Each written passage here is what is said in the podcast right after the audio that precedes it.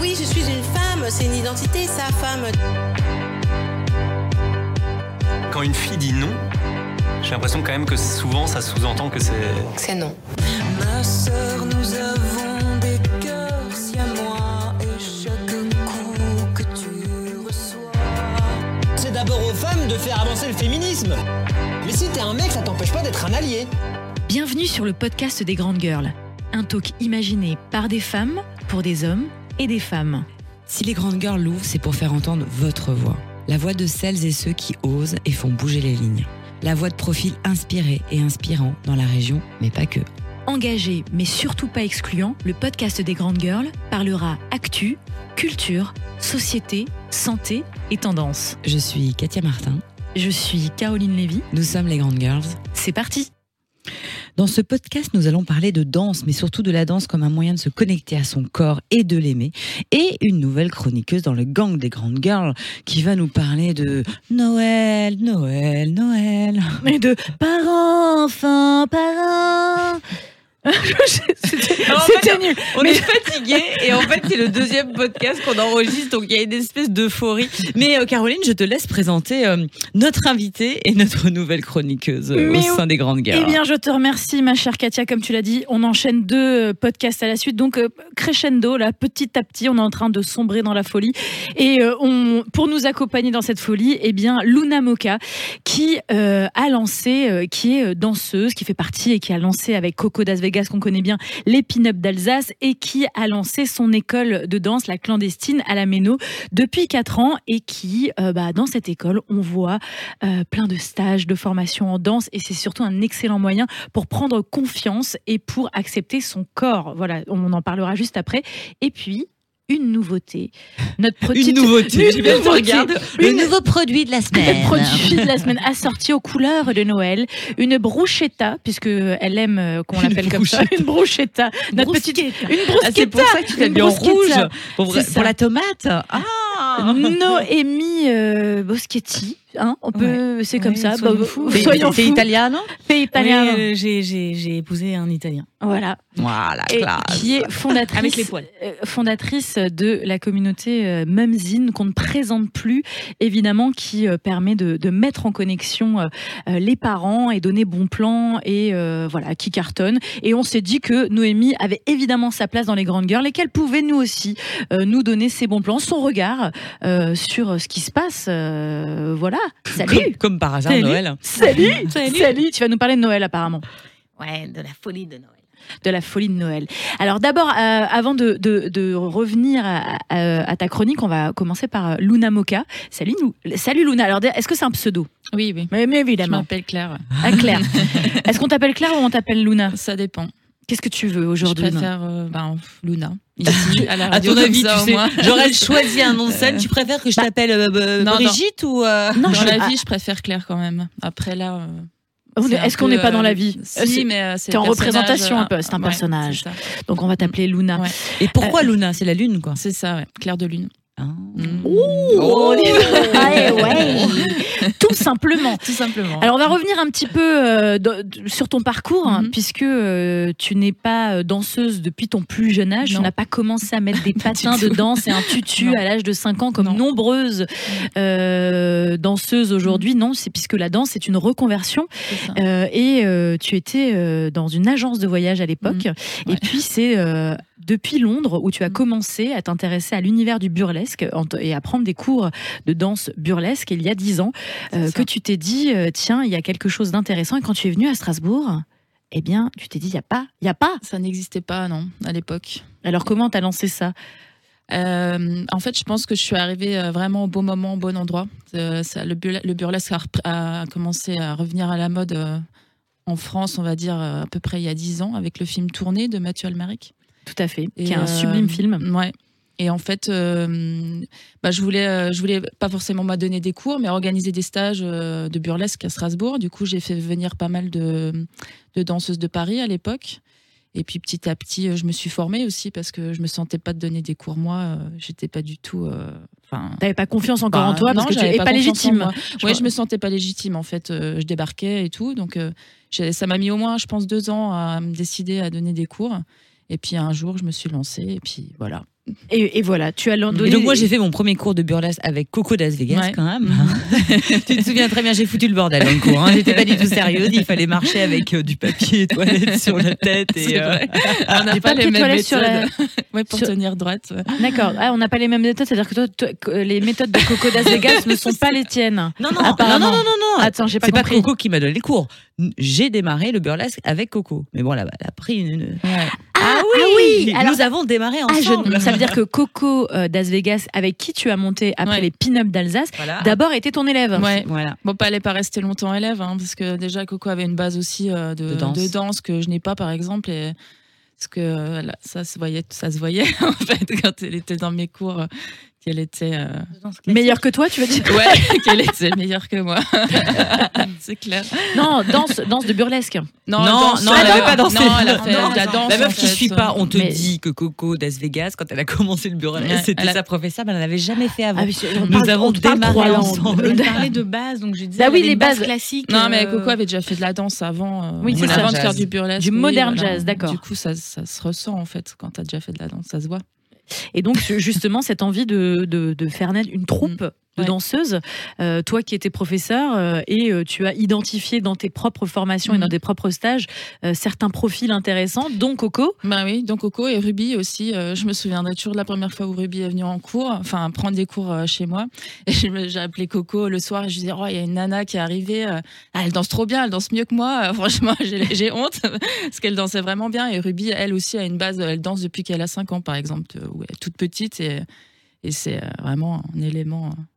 C'est un bijou. bah, C'est bijou, Je voulais faire cette place depuis avant. Je me suis dit, je vais pas, je vais pas, la, je vais pas la faire. Elle est trop facile. Bah, Ah bah, bah, eh écoute, ben, euh, quand c'est trop facile, moi je prends, écoute. pour hein. vous servir. C'est un bijou. Et donc les, les pin-up d'Alsace, hein, Mhm. puisque vous avez vous avez lancé euh, il y a un peu moins de 10 ans. euh, Ouais, assez ça, rapidement ouais. finalement Mhm. euh, Ouais. après euh, et Ouais. après ton lancement à Strasbourg Ouais, tout est arrivé hyper. Enfin, on a fait tout, tout vite.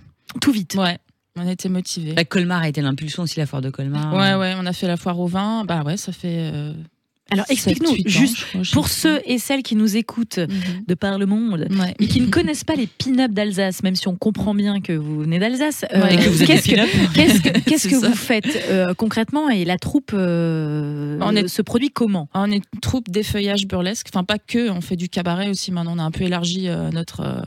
Nos, spectacles, on ne fait pas que de l'effeuillage, on fait de la danse aussi. Et euh, du coup, on fait des shows euh, clés en main, euh, des, revues, des revues. Voilà, Voilà. pour, Et pour des soirées Pour d'entreprise. des soirées euh, d'entreprise, des... shows dans des théâtres, des salles de spectacle, euh, voilà. Donc il y a cette, euh, on va dire, cette aventure collective Ouais. euh, que tu as lancée euh, avec Coco euh, Mhm. Das Vegas et qui évidemment continue à tourner. Ouais. Euh, et puis il y a une aventure plus perso, euh, Mhm. toujours dans la danse, puisque tu as lancé euh, il y a quatre ans euh, finalement euh, ton école qui s'appelle Ouais. la clandestine, qui ça. veut, qui veut tout dire. hein. Ouais. Euh, tu, euh, ça se passe euh, un petit peu à l'extérieur de Strasbourg, Ouais. puisque euh, dans euh, près de la plaine des Bouchers, euh, dans l'usine Juncker. Ouais. Se trouve euh, du coup la clandestine, Mhm. cette école. Ouais. Explique-nous un petit peu euh, qu'est-ce qui se passe dans cette école clandestine?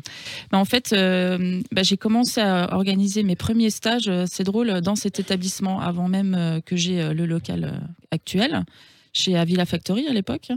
Et, euh, et je suis vraiment très attachée au bâtiment, en fait. Je, vraiment, je, je m'y sens bien. Et puis, il y a quand même une âme euh, sur le lieu.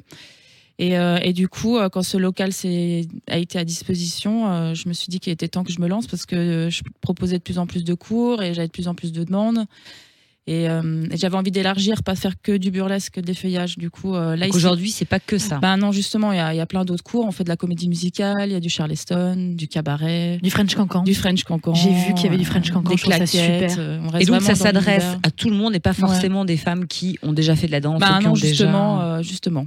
Oui, parce que Justement. tu as bien compris justement. Elle a été tellement frustrée. C'est ça. En fait, tellement tu frustrée. n'acceptes pas, Les tu gens qui ont, pas la que les gens qui ont déjà fait de la Non, danse. exactement. Non, c'est ça. En fait, elle a été frustrée de voir que certaines de ses anciennes élèves bah, étaient meilleures qu'elle. Et elle se dit, alors là, c'est sûr, je prends des, euh, je prends des amatrices et je prends des, des, T'es débutante. des Ouais. débutantes. Ouais, c'est Non, ça. c'est ouvert à, tout- à toutes les femmes. ouais. Mais alors, quand on Mm. s'est, on s'est parlé au téléphone et qu'on a un petit peu parlé de ce parcours-là, Ouais. tu me disais que les motivations ont évolué euh, avec le temps. Alors on l'a dit, ça fait 10 ans que tu t'es lancé à Strasbourg là-dedans. Euh, et les femmes qui venaient au départ, euh, Parce ne que faire des pas- claquettes, décider de faire des claquettes quand même, à un moment, tu te dis, tu vas en faire où Chérie, ce soir, je te fais un petit spectacle. Bah, je- bah, J'adore quand tu fais les- le, le, Le bourritage. Le Je bruitage. sais, bien. Mais tu sais, une- tu peux te reconvertir là-dedans. hein. Attention. Clic, clic, clic, clic, clic. Bah, je, je parlais plus euh, du burlesque en fait, des, des Ouais. cours d'effeuillage plutôt que, que le reste, euh, que des autres cours en fait.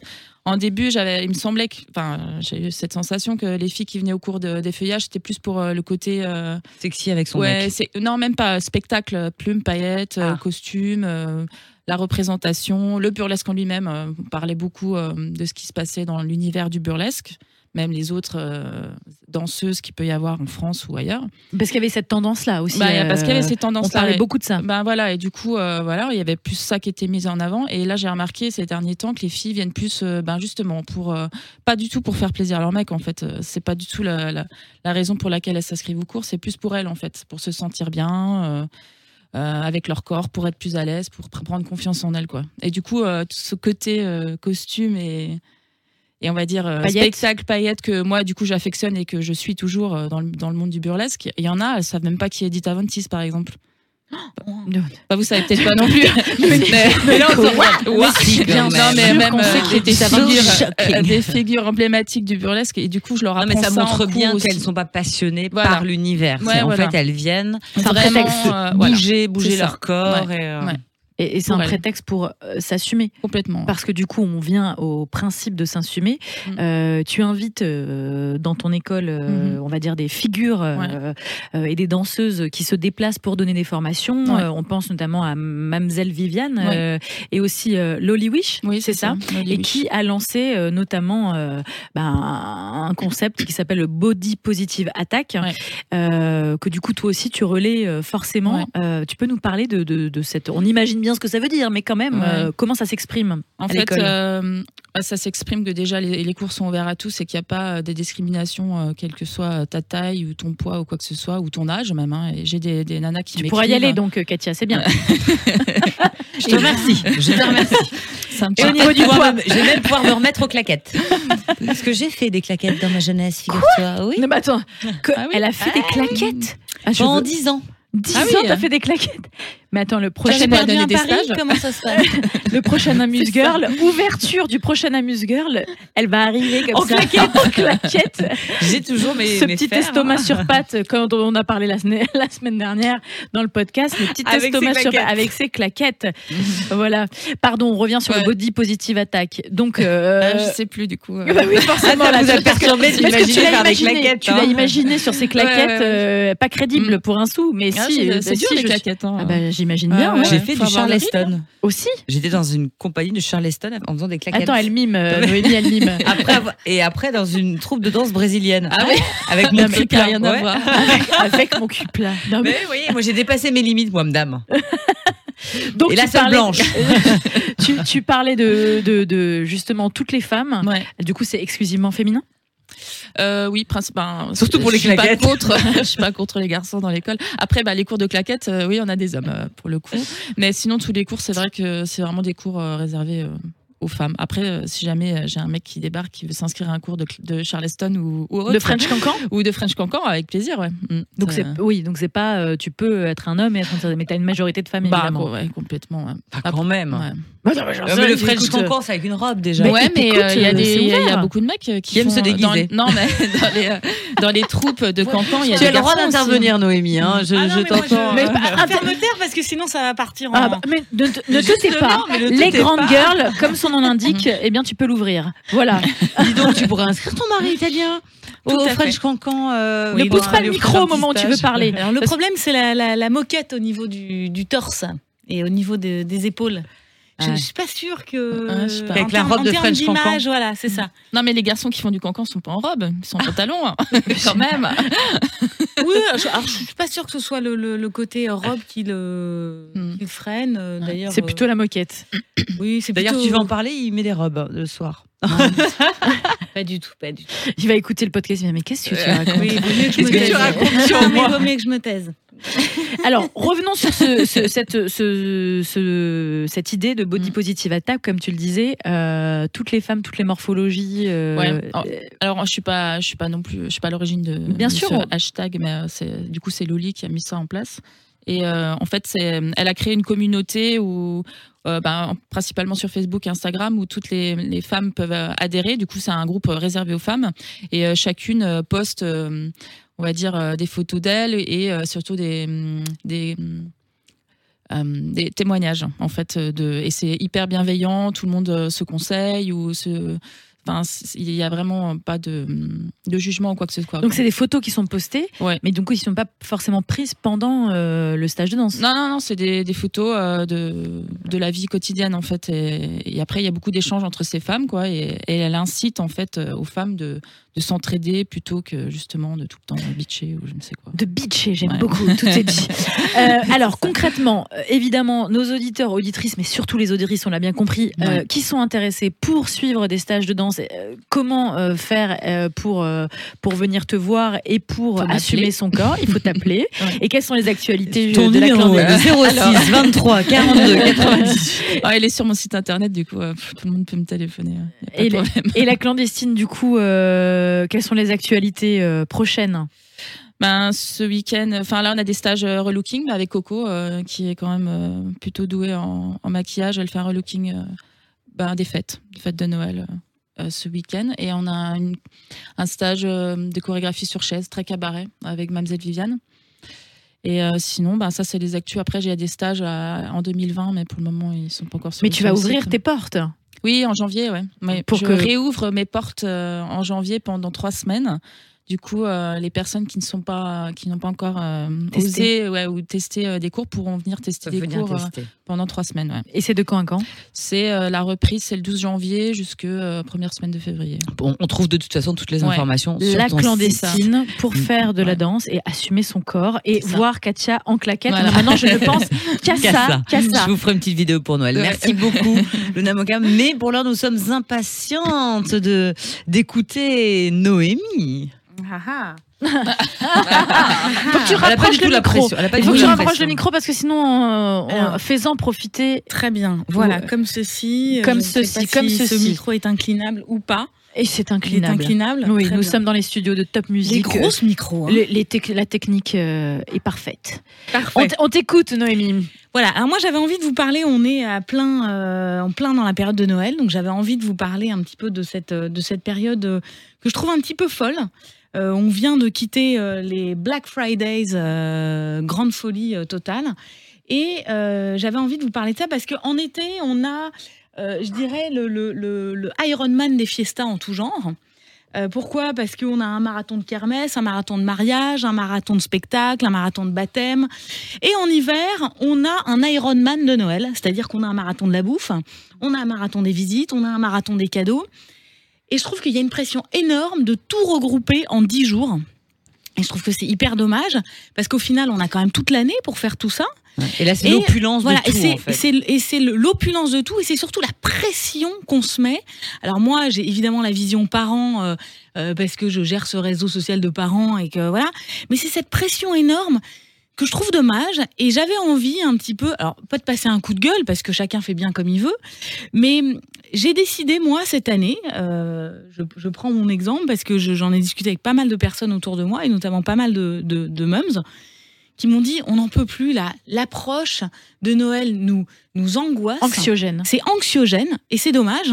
Mais tu veux dire Euh, par rapport à la pression de la devoir tout pression faire de, de devoir tout voir, c'est-à-dire qu'il va falloir faire le marathon du le 25, je me tape d'aller voir Tati Jojo, le 26, je traverse toute la France pour aller voir Mamie Tromblon, le 27, et en fait, c'est Tu préfères Tati. Jojo à Tati Tromblon, on l'a bien Eh, compris. certainement, mais c'est surtout cet enchaînement et cette pression terrible de se dire bah il faut qu'on voit tout le monde.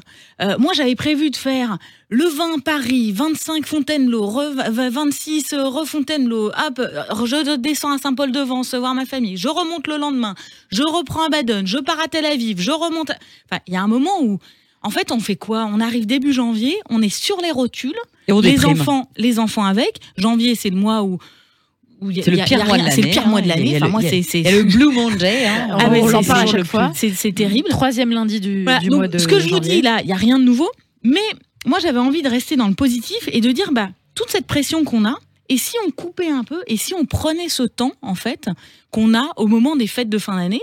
Alors encore plus, moi je suis dans une config où j'ai une partie de ma famille qui est juive, l'autre partie qui est catho.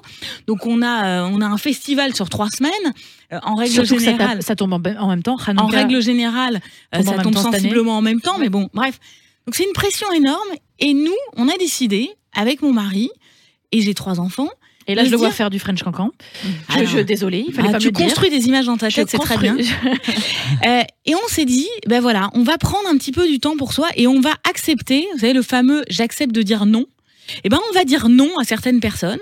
J'ai expliqué à certaines personnes de ma famille, ben voilà, on viendra pas vous voir à Noël. En revanche, tel, tel week-end, un mois après, deux mois après, on va venir vous voir et on aura ce temps cool. Parce que Qualitatif. qualitatif. Parce que ça engendre quoi en fait toute cette pression? Ça engendre d'avoir un stress énorme, donc du coup d'avoir une certaine colère au fond de soi. Tu en as parlé euh, lors d'un dernier podcast. Et en fait, du coup, on a une agressivité envers euh, ceux Bah, parce qu'on subit, on est dans le compromis, alors que ça doit être un moment de plaisir. Exactement. Et ce moment de partage initial, que ce soit pendant les fêtes de Hanouka ou euh, les fêtes de Noël, euh, historiquement parlant et dans notre société judéo-chrétienne, on est dans un moment de partage aussi, malgré tout. D'arrivée, euh, de voilà, mais de partage. Et donc, on s'est dit avec mon mari, eh ben, nous, tous les week-ends qui précèdent Noël et toutes les vacances, idéalement de Noël, eh ben, on va se squeezer tout ce qu'on tout ce qu'on avait prévu Tout ce qu'on initialement. subit normalement. Exactement. On va quitter la ville. Et c'était un petit peu l'objet de mon intervention aujourd'hui, c'est de dire, bah voilà, vous avez des possibilités en Alsace et à Strasbourg et à Colmar et à Mulhouse d'avoir des ateliers enfants. Je ne sais pas si les Alsaciens sont conscients de ça, mais en tout cas à Paris, il y a beaucoup moins que ce que je constate en Alsace. Des ateliers pour les enfants qui sont organisés par la ville, qui sont gratuits.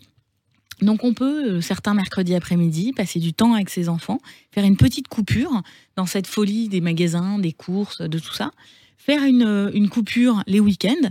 Et moi, ces trois derniers, euh, ces trois derniers week-ends avant Noël, on a décidé donc pour le premier week-end euh, de se faire la découverte de Sarrebruck. Alors ça ne n'envoie pas forcément du rêve, mais euh, Sarrebruck en fait c'est une ville qui est juste super mimi. Euh, donc on s'est fait Sarrebruck premier week-end. Saarbrücken. On- Saarbrücken, C'est exactement. important. Non, je l'avais pas. Le Saarbrück, non, mais Saarbrücken. Saarbrücken, exactement.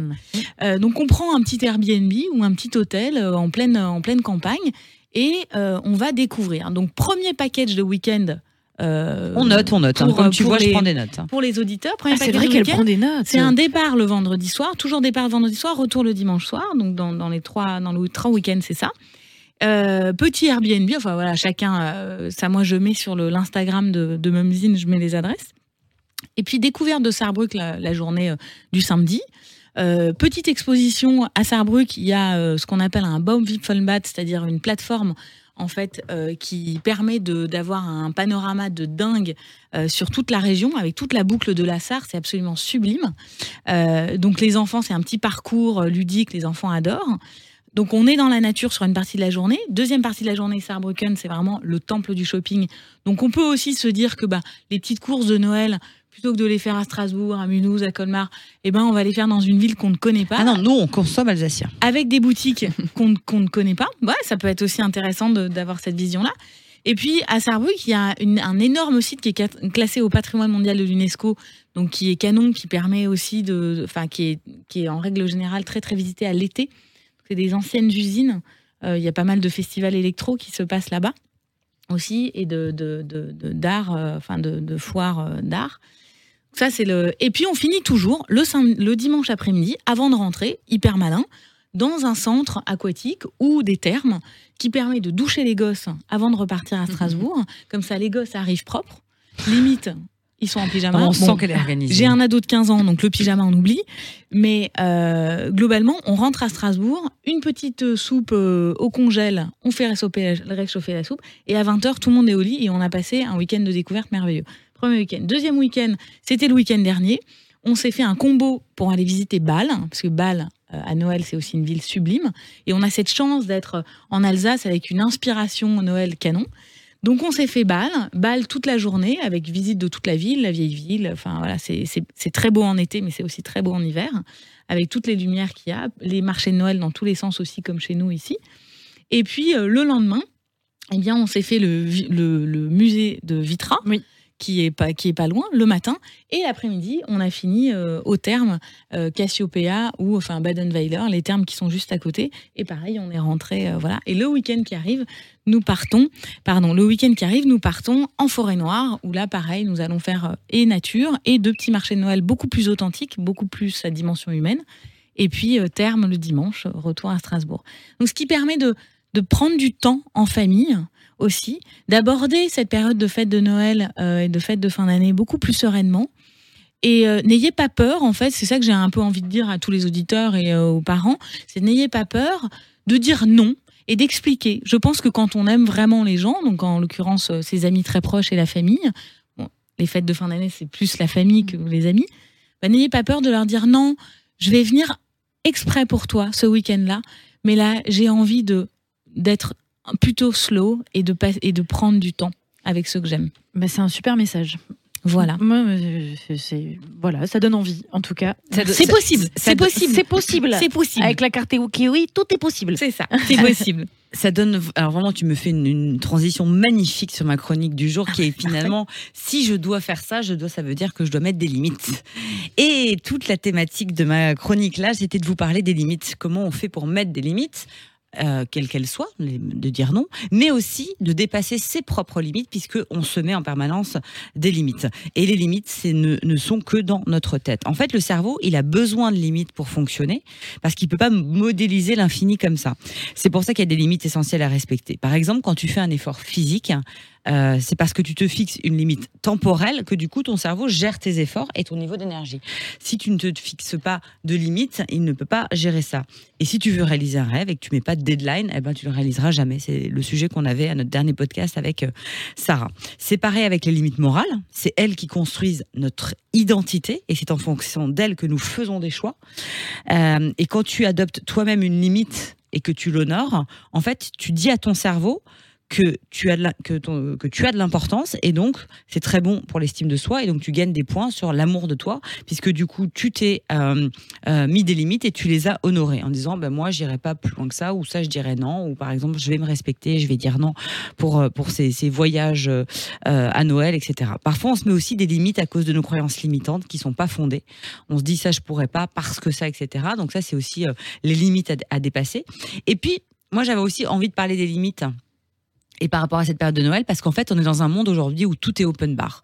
C'est abonnement illimité, buffet à volonté, enfin tout est illimité, hein, euh, euh, wifi à volonté. euh, on est tout là-dedans et finalement, on a besoin, on a tous besoin de limites, de cadres et de donner les limites. Et il faut explorer ces limites et ça implique quoi Ça implique de connaître ses besoins pour délimiter sa zone de confort et sa zone de danger? Alors sa zone de confort, c'est quoi? Eh ben, c'est nos routines, notre stabilité, notre sécurité, mais c'est aussi nos peurs, nos blocages et nos trouilles. C'est pour ça qu'on est souvent limité à notre zone de confort. En dehors de cette zone de confort, il y a quoi? Il y a un vide, il y a un énorme vide puisqu'on ne sait pas ce qu'il y a. Et donc, ce qu'il faut, c'est ne pas aller dans sa zone de danger, là où on perd tous nos repères, mais en fait, il faut rester dans sa zone de confort et toujours à la limite pour en fait dépasser et pousser ses limites pour être toujours un peu dans sa zone de confort, mais ne pas aller complètement dans le vide. Et l'idée, ça se fait comment? Bah, Ça se fait en rentrant des nouvelles choses dans sa zone de confort qui vont nous faire évoluer, c'est-à-dire en testant des nouvelles choses, en osant des nouvelles choses, en rencontrant des nouvelles personnes, en changeant les habitudes. Parce que c'est pas en restant caché derrière ses limites qui sont comme des barrières qu'on peut avancer. Et puis, il y a aussi les limites. Euh, comme tu disais avant, les limites de dire non, certes, mais surtout les limites vitales, c'est-à-dire d'espace vital. C'est-à-dire qu'il y a des gens qui aiment la proximité, qui aiment qu'on les câline, qui aiment qu'on vienne très proche d'eux. Puis il y a d'autres personnes pour qui, à partir du moment où on rentre dans un espèce d'espace vital, quel qu'il soit, c'est compliqué. Donc euh, la limite, c'est un espace entre moi et l'autre personne. C'est comme un- une forme de portail. Et en tant que gardien, eh ben, il est important de décider à quelle distance une personne elle peut s'approcher, physiquement et émotionnellement. En mettant en place ces limites, du coup, on permet à l'autre de montrer qu'il est digne de confiance, mais surtout, nous, on se respecte aussi en mettant nos propres limites. Alors, il faut savoir euh, reconnaître ses limites émotionnelles, et puis mettre ses limites, quelles qu'elles soient dans la vie. C'est-à-dire que ma limite, elle est où? Euh, Dans la manière dont on va me parler, euh, dont on va s'approcher de moi, dans tout ça. Donc quelques exemples, par exemple, de limites qu'on peut se mettre, de, de- limites émotionnelles saines, et de se dire, par exemple, ma santé et mon bien-être sont importants, et je vais m'occuper de mes propres besoins. J'ai le droit d'être traité avec respect. Je ne serai pas manipulée à force de faire des choses qu'on veut pas que je fasse, comme tous ces repas de Noël. Je ne laisse pas les autres me crier dessus me faire me sentir mal, me critiquer. Euh, je n'accuse pas les autres de choses qui sont sous leur responsabilité ou sous ma responsabilité. Je garde mes émotions séparées des émotions des autres. J'exprime mes propres besoins de manière affirmée en essayant de coopérer autant que possible avec les autres et tout ça dans un respect mutuel. Donc chacun a son a son guide, hein, son truc de c'est comme on a notre système de valeurs, mais on doit aussi avoir notre système de limites, c'est-à-dire où elle est ma limite et ça aide à le respect de soi, ça aide à, permettre à trouver aussi euh, sa place envers les autres, c'est-à-dire qu'on peut accepter certaines choses et puis à des moments ben on dit bah là tu as dépassé la limite et euh, elle doit plus être franchie parce que moi ma limite elle est elle est là. Et voilà, j'avais envie de, de, de reparler de ça euh, pour plein de raisons parce qu'on a aussi notre grande girl qui va complètement sortir de sa zone de, de confort. Ah oui, c'est vrai. Elle me regarde moi, moi quoi, qu'est-ce que qu'est-ce que j'ai dit de moi? Et, euh, et je voulais en profiter euh, pour euh, féliciter Caroline parce qu'on parle dans cette émission euh, d'oser et de faire des grandes choses et donc là elle fait un, un grand plongeon euh, en démarrant euh, un nouveau Une nouvelle poste, fonction, ouais. une, une nouvelle fonction mais aussi dans un univers complètement différent donc tu vas sortir de ta zone de confort. Oui. Et qui se fait dans la des- douleur, mais c'est vrai, c'est ajouter à ça un déménagement et, et- J'ai- et ouais, tout bah, le reste. euh, une pendaison proche du coup non non non mais c'est vrai tu as raison et, je sais que euh, cette chronique euh, coaching euh, est aussi dédiée et est aussi un message que tu me formules hein, que je comprends bien. Sortir de sa zone de confort c'est quelque chose que je n'ai vraiment pas l'habitude et euh, je me suis euh, lancée voilà parce que mais elle est euh, on va dire ce cet inconnu est limité euh, puisque Elle a toujours le pied dans ta zone de confort. j'ai toujours un pied dedans comme Mais tu l'as dit attention, avec, avec attention dans une prise de poste, dans un nouvel univers, ou dans, quand tu arrives dans une ville, tu as dû le faire aussi quand tu es arrivé ici. C'est un moment, je suis obligée de, mettre, de me dire, OK, elles sont mes limites et de les mettre. Parce qu'en fait, c'est humain. Les gens, comme tout est illimité, si tu mets pas de limites, ils vont aller jusque là où tu les laisses aller, que ce soit physiquement, dans leurs Et encore attitudes. plus important pour les enfants. oui c'est Ils ont besoin de limites. oui Mais parce qu'on si dit tu ne leur mets pas de limites, limites c'est- à l'adolescence, mais ça des part limites, en c'est leur cacahuète totale. Mais limite égale identité. Donc s'il n'y a pas de limite, il n'y a pas d'identité aussi égale eux. sécurité. Donc, euh, donc voilà, donc on a lié tout, euh, les enfants, Noël, euh, toi. Nous arrivons à la fin de Toi. ce toi, toi, toi, mon toi, toi, toi, toi. on arrive à la fin de ce podcast. Est-ce que tu vas rajouter quelque chose, Noémie Noémie? Non, euh, je suis ravie de vous rejoindre. Euh, oui, bah, tu, tu es, tu Hein, es la bienvenue quand tu es veux. assorti au studio Top Music, Ah tu es bah évidemment. assorti au Ah bah moi je suis corporate. Hein, Ah, alors là, franchement. euh, Heureusement que la radio n'est pas violette puisque je n'aime pas cette couleur. mais bon, je, non, non, moi j'essaye de, de, de, de me fondre un petit peu dans la masse. Je, les auditeurs ne voient pas, mais j'ai quand même aussi un iPad rouge. Un iPad Hein, C'est rouge, on voit la totale. Voilà. Luna, on va venir, les grandes girls, tester un Ouais, petit cours, hein, faire un petit film et tout Et ça. Je vais emmener mes claquettes. des claquettes pour qu'on voit le show. Voilà, et puis bientôt euh, une prochaine émission avec Emanuela qui nous fait le plaisir. Là, pour le coup, il y a des L'honneur. euh, l'honneur, puisque euh, pour le coup, euh, même si euh, c'est le marathon des déplacements, et ben le- Noël, c'est aussi l'occasion de voir revenir à Strasbourg tout Kahn. un tas de, de, de gens qu'on aime et euh, Emanuela en fait partie et bien sûr elle sera avec nous dans le prochain podcast donc on est ravis Ben voilà, à bientôt. Oui, je suis une femme, c'est une identité, sa femme. Quand une fille dit non, j'ai l'impression quand même que souvent ça sous-entend que c'est. C'est non.